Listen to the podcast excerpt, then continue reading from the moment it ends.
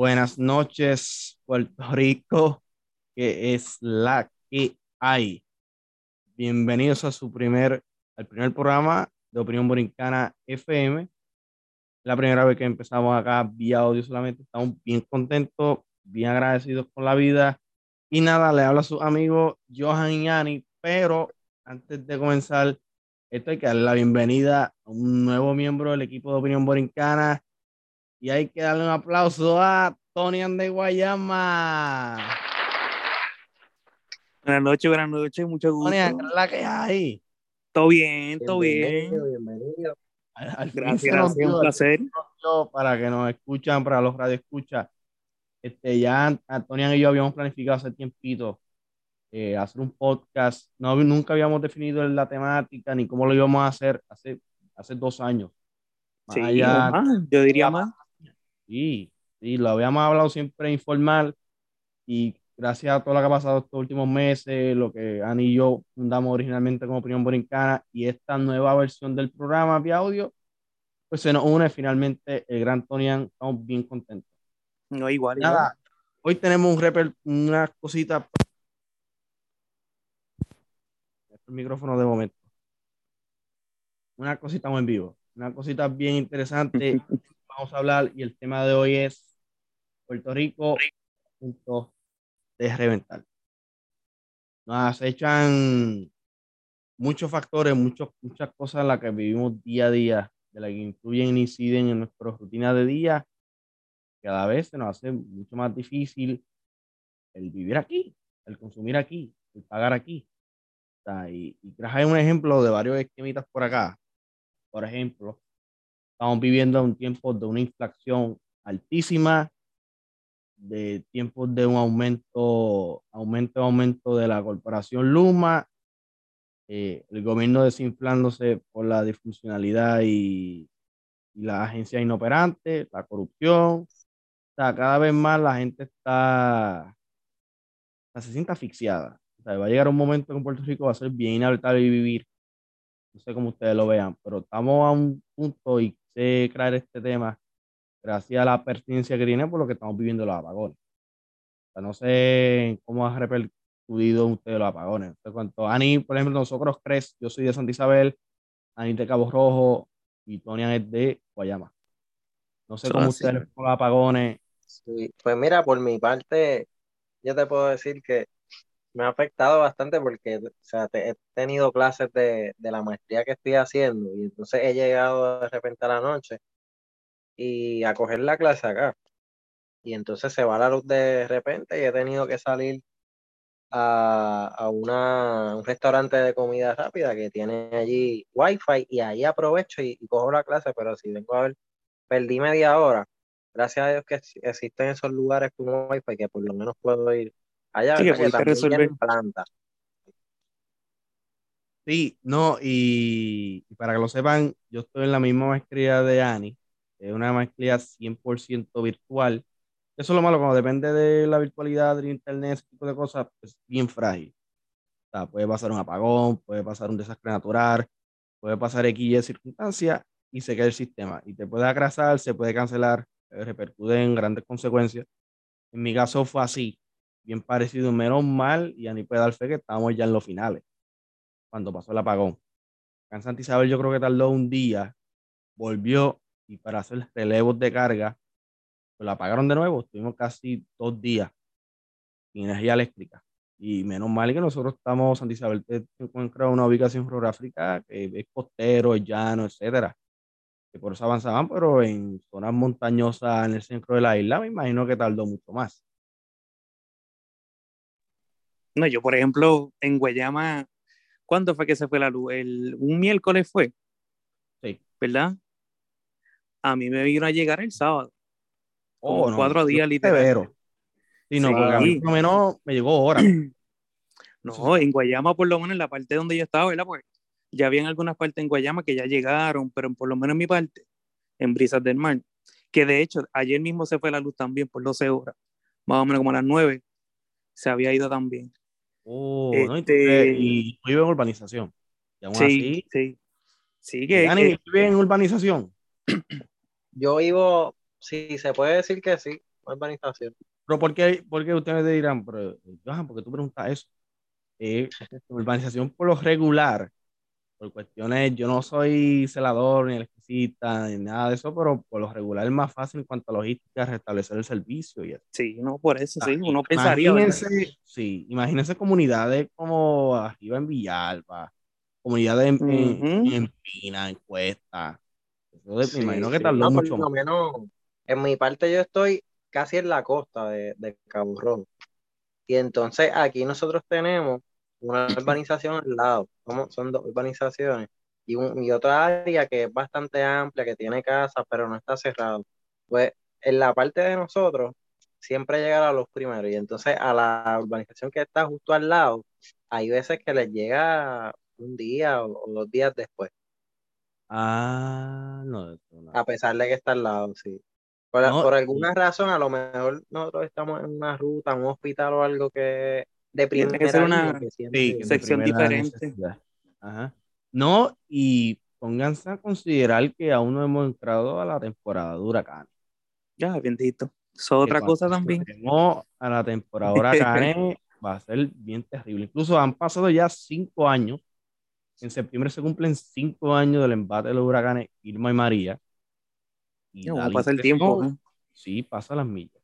Y da la impresión, se supone que en cualquier país luego de cinco años, pues tú una recuperación, veas una mejoría, veas una reconstrucción del sistema para eventos futuros. En Puerto Rico da la impresión que fuimos para atrás. Seguimos en la Ah, misma. Por lo menos en mi caso, yo me siento más inseguro con Luma. ¿Por qué lo explico? Una vez Luma asume operación de la Autoridad de Energía Eléctrica en cuanto a transmisión y distribución el pasado junio de junio, se fue mucho personal. Mucho personal experto, incluso celadores, peritos, eh, que llevaban años trabajando en la autoridad. En caso, yo tuve un tío que llevaba 27 años y lo mandaron a comedores en el Departamento de Wow. Educación y no hacía nada. Wow. Ah, hubo una fuga de talento y personal que conocía el sistema ya de años para luego entrar a una compañía con poco personal, personal que no conoce el sistema, menos personal, menos equipo. La reconstrucción del sistema empieza de cero. Sí, limpiaron la casa, como quien dice. Sí, no, no, y la mayoría de los empleados no quisieron quedarse con Luma, pues la mayoría de los empleados ya estaban a punto de retirarse y empezar de cero con una compañía que no, Sí. el convenio colectivo de la autoridad no iba a pasar de automático. Y vimos esas huelgas también la otra Sí, vez. sí, en esa transición que hicieron. Sí, en la transición, en el día del consumo, porque para recuento histórico y para la gente se ha olvidado un poco este tema. En el 2018, luego meses después del impacto de Huracán María, y toma mucha fuerza lo que es pues, privatizar la autoridad. Yo, para mí, hubo un esquema, siempre hubo algo montado para privatizar a la mala a la autoridad. Incluso era una, una exigencia del gobierno federal. Pasa que en Sí, Puerto Rico sí. se hizo mal el proceso. O sea, el gobierno federal exigió privatizar la autoridad para ver la distribución para yo enviarle unos fondos. Por la corrupción que había, la autoridad de energía eléctrica prepa ha sido la mafia más grande. Sí, esa es donde mueve el dinero en realidad. Sí, y, esos fracatán y grones de chavos que iban a llegar después de María, pues exigieron que se privatizara algo. O si era un invento de privatización. Pero aquí en Puerto Rico se hizo mal desde el principio. Eh, se se aprueba la ley de privatización en el 2018. Luego, en el 2020, bajo Wanda Vázquez, se adjudica el contrato a Luma, una compañía que llevaba menos de cinco años, dos años de fundada, sin personal, sin experiencia, sin trayectoria, para el año siguiente, menos de un año, para asumir oficialmente las operaciones de la autoridad. Pasó ese año de transición. Y da la impresión también de que todo fue montado para que Luma se quedara con la autoridad de energía eléctrica. Sí, explico, lo esa transición panas, fue. Exacto, a lo mejor fueron dos panas que, oh, sí, que va a privatizar la autoridad. Pues vamos a fundar esta compañía ahora, ya cuando adjudiquen el contrato en dos años, nos lo dan a nosotros. Y si no Eso- me equivoco, eso de Luma vino a existir el otro, el otro año. Fue- Es una compañía bastante reciente, que no es una reciente. compañía que lleva más de 20 años, ¿entiendes? Sí. Lo más Que eso- razonable, sí, lo más sospechoso. razonable hubiese sido eso, que tú le das control de un sistema tan complejo y tan retante en logística a la hora de trabajar Es una isla que una- en una isla, exactamente, a una compañía que tenga una trayectoria, una experiencia similar con sistemas así. Eso hubiese sido el sentido común y con meta a, a generar electricidad mediante fuentes renovables. El Luma nunca ha explicado con claridad cómo lo van a lograr. Y ha habido mucho dinero en eso, mucho esfuerzo, mucho estudio. En Puerto Rico aún no se ha materializado. No sé cómo ustedes vean el futuro eléctrico del país aquí a, corto plazo, pero preocupa. El 96% de la electricidad, 96%. Sí, yo, yo, creo que va a mejorar porque la, estamos transicionando de la Autoridad de Energía Eléctrica a Luma, que pues, ambos tienen defectos. La, la, Autoridad de Energía Eléctrica no supo, ¿verdad? Con sus convenios y con ¿verdad? todos sus empleados, la vicepresidente y pasadas administraciones no, no lograron ayudar a, a mejorar esta de electricidad. De igual forma, Luma está empezando, pues no ha demostrado que tenga la capacidad de, de poder, ¿verdad? Este, manejar esta situación, ¿verdad? Han pasado días y vuelve la luz y gracias a Dios estamos un mes, dos meses, pero vuelve, vuelve la vaina. La cosa, lo que quiero mencionar es que como tal hay otras energías que van evolucionando y a lo mejor sí se puede mejorar porque la, vienen energías renovables, las placas solares, quizás una estructura que con fondos, yo dudo que Puerto Rico tenga tantos fondos para arreglar estas infraestructuras, pero con los fondos federales se podría tratar de buscar alguna una solución que sea con energías renovables más, menos costosa y que sea más efectiva. Por ejemplo, también, yo me acuerdo, no sé si, si se acuerdan, Trump mencionó en, en mencionó un, chiste sarcástico, que Puerto Rico con tanta agua está alrededor y, y, en, en, María estaba sin agua. Pues de igual forma, Puerto Rico tiene otra, otras opciones para reinvertir su, su infraestructura eléctrica, pero de igual forma el agua, ¿no? No podemos dejar eso por el lado. También tenemos. No, se puede. No, y hay un problema, y interesante que lo diga Ani. Hay un problema en Puerto Rico del agua. no se le da mantenimiento a los embalses. O sea, se llenan tanto de sedimentación que a la hora de tu gragar es difícil porque se acumula tanto y tanto y tanto y cada cierto tiempo hay que gragar. Y por eso cuando llega sequía y poca lluvia, un problema. Sí, no, ya, tienen que, ya, tiene que haber tecnología, o sea, ya tiene que existir tecnología que pueda procesar el agua salada y convertirla en agua dulce. Incluso, Ani, ahora que mencionas ese tipo de tecnología, en España o en, Israel, tienen plantas desalinizadoras. Eso, eso Que cogen el agua y lo filtran, pero esa tecnología es súper costosa.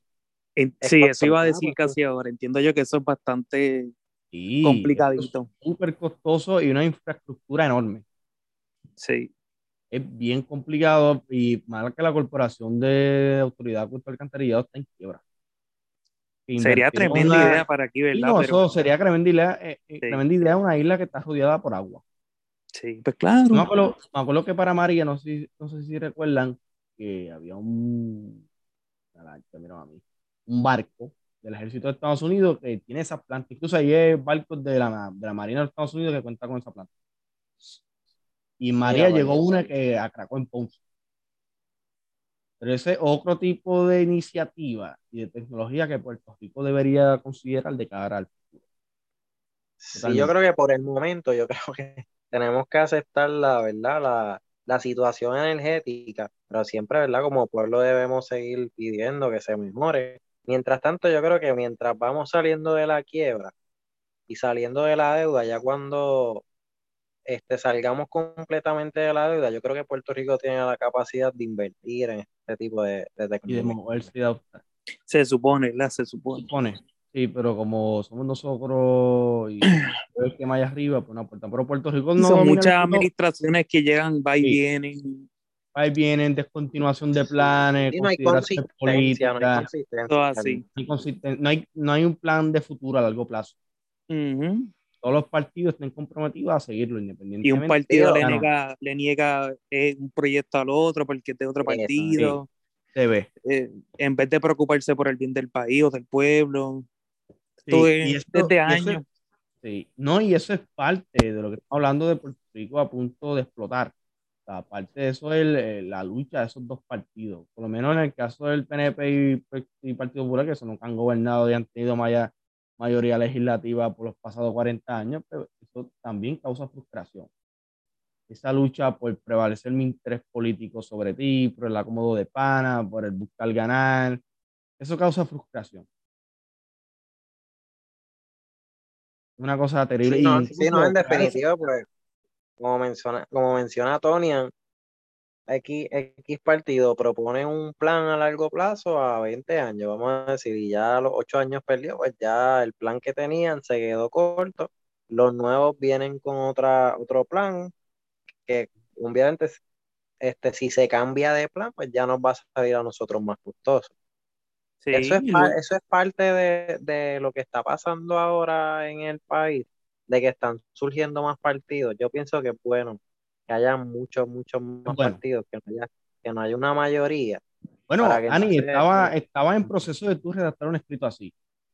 Sí, sí, ya pronto vengo con la, fuerza, las fuerzas de los, de los otros partidos y la candidatura independiente desde 2016 ha ido en aumento. Sí, se pronostica que esto ya va.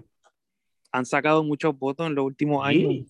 Sí, han cambiado en, por lo menos en la elección del 2020 hubo una, wow, hubo como una especie de, rebelión, una revolución. En caso dos fuerzas se hubieran unido, hubieran posiblemente hubieran tenido posibilidades reales de ganar. En el caso de la candidata al Movimiento Victoria Ciudadana, Alexandra Lugaro, y el candidato del PIB, Juan Dalmao, entre los dos sacaron casi un 30 y pico por ciento. Sí, pronto, pronto todos los partidos eh, van a ser un 50% más de participación que el PNP y el Popular, ¿verdad? Este, sin menospreciar a los partidos, ¿verdad? Les tengo su respeto también, pero pronto va a haber otros partidos, van a ser en participación más por ciento que aquellos dos, a pesar de que aquellos dos tengan un 20% y un 20% y los otros tengan un, 100, un 5% 10, en la suma van a terminar teniendo la mayoría, es lo que yo pronostico. Mira, y eso es parte de lo que estamos hablando del tema de hoy.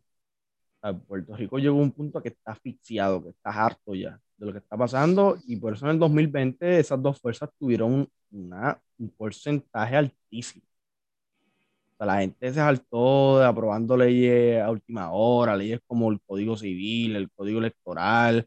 Ahora lo que estamos y traen muchas muchas leyes irrelevantes también que no, no son de alta prioridad, ¿entiendes? Sí, esos contratos, no sé si se acuerdan que a final de cuacrenio pasado no querían revelar los contratos que habían en el Capitolio, y después cuando los revelaron había un tipo de una cafetería cobrando cinco mil y pico mensual. Ah, no, si eso debe ser todo público, se supone que es público, de hecho. Sí, no, se supone que es público, pero a final de cuacrenio, por lo menos la legislatura comandada bajo Johnny Méndez y Tomás Rivera Chat, no querían revelar los, documentos. No sé, no, no, llega a ser por una insistencia de Tatito Hernández y Germán Ortiz, para ese tiempo en minoría no se revelaba a los públicos. No se revelaba. Ahora sí, busca, ahora es público. Eso es una cosa, aquí como se critica lo malo, también se resalta lo bueno. Ahora, si entran a la Cámara de Representantes, hay un website que te revela los contratos y el monto en tiempo real. que desde que Tatito Hernández y la mayoría del Partido Popular asumieron mayoría en la Cámara, pues tienen esa información disponible al público. Eso es una es un hábito y es una acción que debe explicarse en todas las instituciones públicas de la isla. Aporta la transparencia, aporta la confianza a la gente en las instituciones. Incluso yo estando de interno en el municipio de Santa Isabel, yo lo sugerí, lo propuse. De que le hayan dado paso, lo hayan considerado realmente, son otros 20 dólares. Mm, se lo pasan, ya tú sabes. Sí, pero aporta mucho, aporta mucho la confianza. Yo lo hubiera hecho, hubiera ejecutado eso, fue algo muy bueno que Tatito Hernández hizo. Incluso en Aguas Buenas, si tú entras al website de Aguas Buenas, tuve información de las resoluciones, ordenanzas que aprueban, pero revelar el contrato de nómina en quien trabaja también, eso aporta la confianza, que no tiene nada que ver. La gente que yo contrato es un competente en los puestos y manda su salario manda acuerdo al mercado. Y eso aporta mucho a la confianza, que es lo que se tiene que buscar ahora. Un tiempo donde la gente no cree en las instituciones públicas, no cree en los alcaldes, no cree en los legisladores y generaliza. Que por eso, y por eso en parte por eso en parte yo respeto, ¿verdad? A los que, a los que se lanzan a trabajar en el gobierno, y van a recibir cantazos, por decirlo así, de parte de, los otros partidos. O sea, es inevitable una presión que tú vas a tener. Por eso, en parte, respeto su posición, ¿verdad? Pero tampoco podemos dejar un dejar pasar que, por ejemplo, exacto, los contratos no se hagan públicos. Pues, ¿verdad? Uno quiere confiar en esos candidatos que se escogieron. No importa de qué partido sean. Ahora mismo te puedo, yo, yo no voto por partido, yo voto por candidato, lo estudio bien y si yo veo que este candidato eh, trabajó bien durante el cuatrenio, para el próximo, ¿verdad? Según sus propuestas, pues yo voy a votar por él, no importa el partido. Como debe ser, ¿verdad? Como debe ser y, y votar por causa. Por lo menos en mi caso, yo no voto por partidos, yo no voto por personal, no me fanatizo a, a, dicho ente. Yo en mi caso, por las personas que más representen mis causas, mis ideales, yo voto. Quizás un partido agrupa más ideales que unos para uno y por eso se, se vuelven leales ciegos. Sí. Pero es así, o sea, tú votas bajo unos criterios y, y no, y no deben darte los ojos, independientemente sea pana tuyo no. que por eso en Puerto Rico hay maquinarias que políticos que no se van nunca, gente que se vuelven fanáticos, incluso por otros intereses, no es que ese candidato yo crea que sea capaz, sea competente o lo haga bien, pero si el candidato me da un contrato a mí, yo sí le con él hasta el final. Y por eso vemos esas maquinarias dentro de la agencia, dentro de los municipios.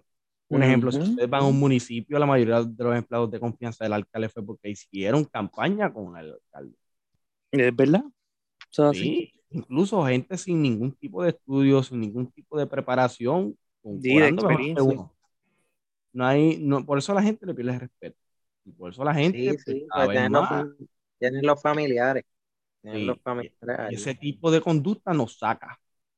Eso es tal, ah, mío. Exacto, y recientemente tenemos a un candidato que, que publica todo, y el me refiero al movimiento de historia ciudadana, Manuel Natal. Yo, yo no voté por él, no recuerdo haber votado por él, pero respeto lo que hace, investiga muchísimo, es como si tuviera un equipo de, periodismo que investiga y, puede sacar a la luz todos los contratos. Este, recientemente, hace un año, vi sus publicaciones que él publicaba a la familia entera de no sé qué candidato del Senado, pero que salían un montón ahí y en escala, en qué departamento estaba cada uno, con fotos y todo.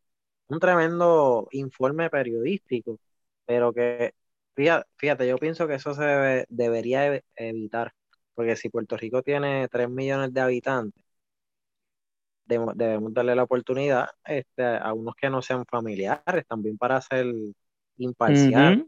Sí, y, sí, y eso está regulado, sí, obviamente si es nepotismo directo. Una modalidad que tienen los políticos, que mucha gente no los nota, pero si te pones a fijarte y a investigar bien, a veces para disimular más, pues, ejemplo, yo soy alcalde de Santa Isabel, en mi caso, y Anthony tiene un hijo, y Anthony también es senador, obviamente, pues yo, Anthony quiere contratar al hijo de él, pero yo le digo, Anthony, pues mándamelo para acá. Sí. yo contrato, eso es nepotismo cruzado. es una modalidad, una modalidad que está creciendo bastante, en muchos pueblos se ve. Sí.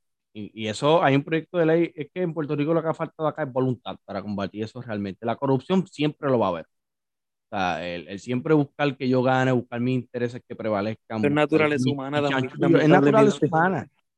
En Puerto Rico, verdaderamente lo que debe concentrarse es en que esta gente sufra las consecuencias, que si lo hiciste mal, pues que sufra las consecuencias. Que, por ejemplo, hay proyectos de ley súper buenos en el Senado, pasa que no ha habido voluntad política para, verdaderamente rendir cuenta y, sufrir las consecuencias de corrupción, por ejemplo. Yo creo que no sé si lo, llega a compartir y sí, en, el blog de Opinión Borincana, pero compartimos una noticia que el gobernador Pierluisi todo un tremendo proyecto, el cual consistía en que el gobernador en tiempos de emergencia debía rendir un informe cada mes o cada cierto tiempo. No sé si era mensual, pero era cada cierto tiempo. Y el gobernador Pierluisi lo vetó sin ningún tipo de justificación. Y eso era un, incluso era un proyecto multipartita. Todos los partidos, incluso el PNP, estuvo de acuerdo. Cuando llega a la oficina del gobernador, él lo ve. ¿Qué mensaje da eso? ¿Qué, mensaje, aunque sea Sí, eso no lo sabía, ¿sabes? Sí, sí, fue recién, fue hace como tres meses. Entonces la prensa lo cubrió porque... Lo cubrió, lo cubrió. Ahí tengo que ¿Lo Sí, fue un proyecto que presentó el representante por MVC, Benito Ok. Márquez Jr., el de Movimiento Victoria Ciudadana, muy bueno. Todos los partidos lo apoyaron y cuando llega a la oficina del gobernador, lo ven. Incluso Wow. digo, proyecto de ley, incluso yo estoy mencionando proyectos de ley de varios partidos. No me estoy concentrando en uno solo. Hubo un proyecto de ley que la presentó la senadora de Proyecto de Dignidad, que es la prohibición del nepotismo cruzado, y, y es una ley que ha pasado ya lleva un año, sin atenderse, sin llevarse a votación, etcétera. No ha habido voluntad, de que han habido idea, de que, se, de que ellos saben lo Sí, que se en el para limbo. combatir. Se quedan en el limbo, pues no les conviene a ellos, no les conviene a sus panas, no, por, por esa maquinaria ellos ganan, y ganan cuatrenios tras cuatrenios. ¿Verdad? Y eso es, muy- es varias de las conductas y varias de las cosas que la gente ve en Puerto Rico, se asfixia, se cansa y por eso decide irse. Ahí hemos visto últimamente muchos casos. El caso que se lo mencioné antes de la producción de esta grabación como tal, el caso de los alcaldes que hemos visto. Un esquema que está creciendo y eso eh, golpea en el ánimo de la gente. Y la esperanza. Oye, Yo aún oye, siempre una- trato de... ajá. Una, una de las causas también por la que la gente se está yendo es que hay inflación en, en varios mercados, ¿verdad? Y por eso se van para Estados Unidos. La inflación. Sí. Sí, no, la, en la inflación estamos a un punto, wow, yo leí ayer, que estamos en 8.5%. Eso no se había visto de aquí, eh, no se veía de aquí hace 40 años, no se veía una inflación así. Y para que la gente entienda, una inflación es que el precio del producto sube tanto que tu capacidad de comprar disminuye prácticamente. Ustedes no sé si han ido reciente, por ejemplo, yo fui a comprar, eh, hice a comprar unas compritas de menos de menos de 10 cosas y costó 60 pesos. Muchacha, ¿dónde tú fuiste, Coco? En Walmart. En Walmart es, en Walmart es, es barato, por así decirlo. Pero Mira, yo, no sé si tú me vayas a creer, pero Sí. en la, en la UPR Ponce, cuando yo estudié, este, así con, con la dieta vegana que tengo, yo comía a veces con, con 22 dólares a la semana. Wow. Sí. Y te voy a explicar cómo. Yo, en vez de comprar eh, comida así enlatada, en plástico, o sea, que vienen ya en plástico procesada, me enfoqué mucho. Bueno, compré com- comida enlatada, me refería, me refiero a, a comida cara. A lo que sí compraba eran las habichuelas, garbanzos, pero yo compraba arroz, compraba habichuelas. eh, y me enfocaba en los alimentos naturales, o sea, completos, con el vianda, plátano, No procesado, no procesado. vienes- y cuando tú vienes a ver la suma de, de todas las viandas, sale más barato que comprar, este, qué sé yo, tres artículos de eso. O sea, te Un puede paquete salir en congelado, sí. 12 te, te puede salir en 12 dólares fácil, en 10 dólares, una, una cantidad de viandas que te ve para todos los días de la semana. Sí. No, y yo antes, yo trabajaba en una farmacia, una farmacia de comunidad que es básicamente un colmado. Y cada rato, la única autorizada, por lo menos en la farmacia, de cambiar los precios según Central enviaba los informes, era la gerente. Y cada rato yo la veía cambiando precios. Y eran aumentos en los precios. O sea, un paquete de tostitos que te valía casi a 75, yo la vi un día que lo cambió a dólar. La última vez que ya yo me fui, pero la última vez que lo verifico ya estaba a 1.15. Un paquete de Doritos. Sí, para que veas que aumentan el, el salario mínimo, pero Ah, aumenta todo. O como que Sí, dicen, no no, hay y que cambio no en realidad. Sí, no hay cambio. Uno, no hay cambio, o sea, te suben el sueldo, pero las cosas suben. Ujú, que Y muchas, Sí. y muchas empresas han sido muy listas. Muchas Sí. empresas básicamente lo que hacen es, pues, te subimos el sueldo mínimo, pero te bajamos las horas. Es como si tú nunca te hubieras subido sueldo. y los beneficios, Sí, plan ese fue mi médico. caso. Ese fue mi caso. A mí me subieron, el 850 empezaba en enero. Ok. Y la cadena donde yo trabajaba, subió el sueldo ya en agosto. Yo, ah, pues nítido, brutal.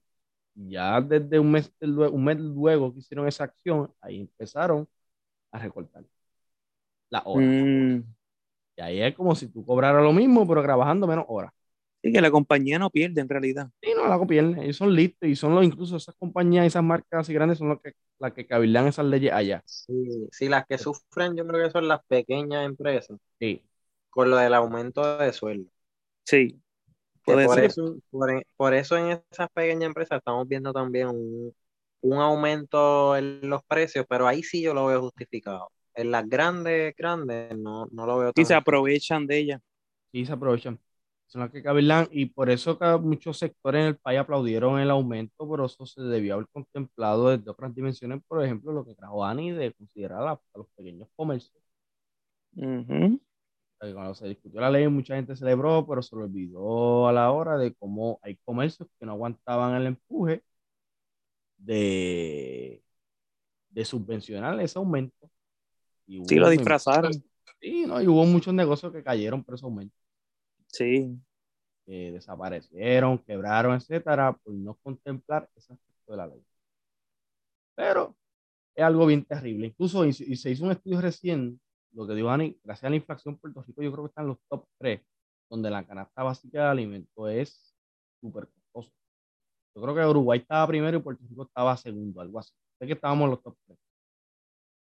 Mira, para allá, por eso, por eso una solución, por eso principalmente yo me adentré al mundo de la agricultura. A mí me encanta la, agricultura y pienso que cualquiera que tenga un patio, aunque sea pequeño, puede, puede sembrarse par de, de matitas de plátano, puede tener ahí gandules, puede sembrar sus, viandas en unos tiestos, en, en tierra, ¿verdad? Que sea bastante fértil y ahí ya tienes co- comida para, para varios días al año.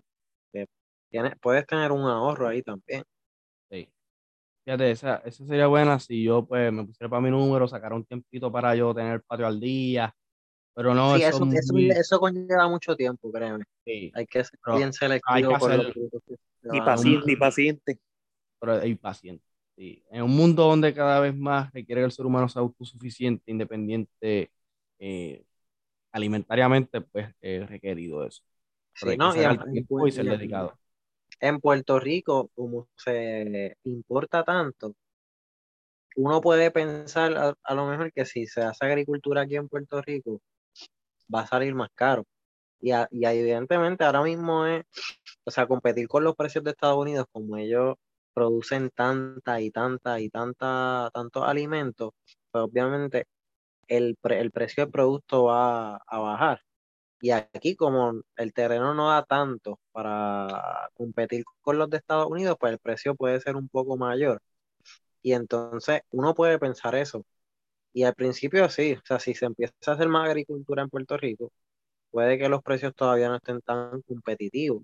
Pero si vienes a ver, si, si se expande la agricultura en Puerto Rico en ciertos eh, alimentos, se podría bajar el precio. Y no solo eso, estamos eliminando los, los aranceles que se le ponen a los productos que vienen de ahí de Estados Unidos. Así que lo mejor a Puerto Rico se le hace más, más económico. Lo vemos con los huevos también, los huevos americanos que vienen de, que vienen con todo ese proceso, te va, te salen a, a un peso, 88, Sí, es más barato. y los de aquí te salen a tres pesos la docena. Entiende que ya ahí es otro ejemplo de eso. Que te sale más caro. Sí, Sí, los de aquí salen más sí. caros. Por eso mucha gente consume más lo de allá afuera. Sí, Porque mucho los productos netos de Puerto Rico son mucho más caros, que eso es otro problema que debe resolverse. Incluso con el issue que está hablando Ani, es un issue que se discutió mucho en las elecciones pasadas, el issue de la soberanía alimentaria. Puerto Rico somos demasiado dependientes a, la- a las exportaciones y eso, a las importaciones, perdóname. Pero es un issue que tuvo mucho, mucha fuerza en el tiempo electoral. Que eso Sí. también viene de, de Estados Unidos también. so. Sí, sí, vamos Eso es otro, son otros 20 pesos Es otro también. que- No es lo mismo, pues, otra relación jurídica como allá, pues más, un poquito Ujú. cosas allá. Pues nada, gente, muy contento, muy, muy pompeado. Ha sido un primer programa versión FM eh, muy bueno. Contamos al inicio del programa, antes que ustedes nos escucharan, muchos issues técnicos, pero finalmente se nos dio, finalmente pudimos este, hablar esta conversación y compartirla con ustedes. Nada, Dani, eh, muchas gracias por habernos escuchado, compañeros, si quieren expresar algo rapidito. Sí, no, no, yo agradecido que pueda estar aquí nuevamente en el podcast. Junto viene otro escrito, que es el que mencionó Johan, que lo van a tener pronto, si Dios quiere, esta semana, que es el de los candidatos independientes. Así que nada, le damos la bienvenida nuevamente a, a Anthony. Gracias, gracias, gracias. Y nada, gente, saben que apoyen al blog, denle like, denle share. Denle share, denle share. Y nada, van a ver mucho más contenido. Posiblemente Opinión Borincana FM se convierta en un programa incluso semanal, dependiendo cómo nos vaya cada uno de nosotros en la semana. Pero nada, muchas gracias. Un abrazo apretado, gente. Saludos de parte de sus amigos, Johan, Anitonian. Se me cuidan. Un abrazo y siempre recuerden apoyarnos. Se me cuidan. Un besote y que viva Puerto Rico. Chao. Chao.